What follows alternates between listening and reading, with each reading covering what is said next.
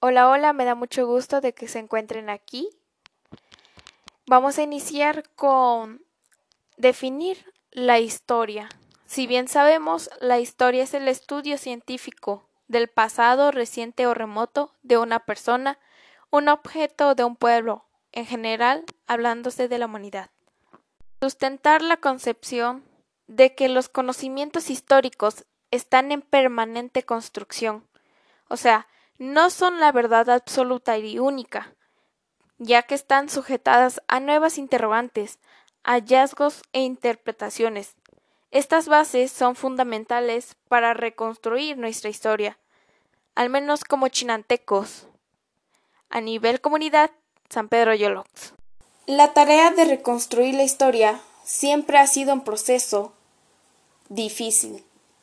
Desde lo que sabemos de nosotros mismos, como chinantecos, pero al mismo tiempo es ser lo suficientemente capaces para aceptar lo que no sabíamos de nosotros mismos, pero que está escrito en los libros y en los documentos históricos.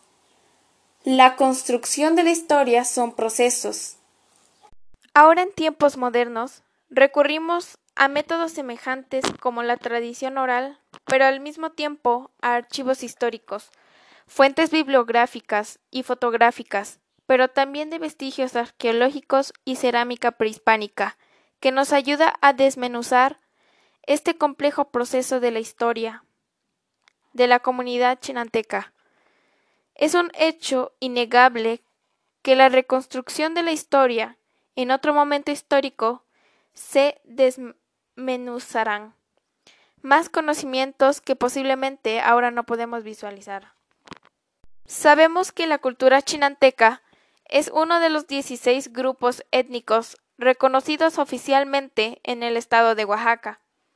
La lengua chinanteca es uno de los 15 agrupaciones lingüísticas del estado de Oaxaca y una de las 68 lenguas nacionales de los Estados Unidos mexicanos registrados por la Institución Nacional de la Lengua Indígena.